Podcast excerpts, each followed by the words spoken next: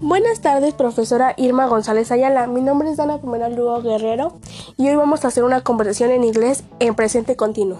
Here we go. Long time no see Avery. Long time no see Avery. Hi Grace, Hi Grace, what are you doing these days? what are you doing this day? I'm learning to drive. I'm learning to drive.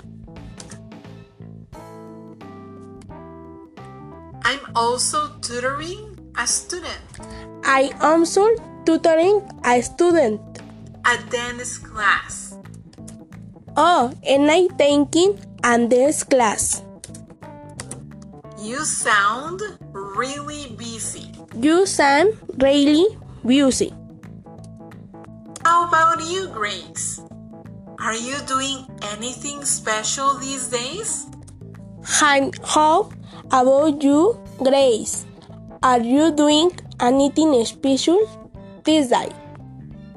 Yes, I am. I'm studying Italian.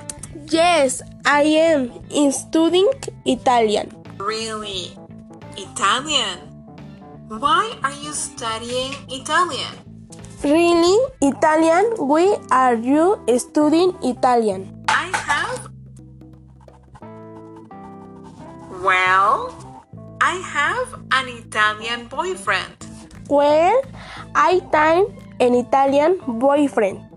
I'm so happy for you. I'm so happy for you. Let's.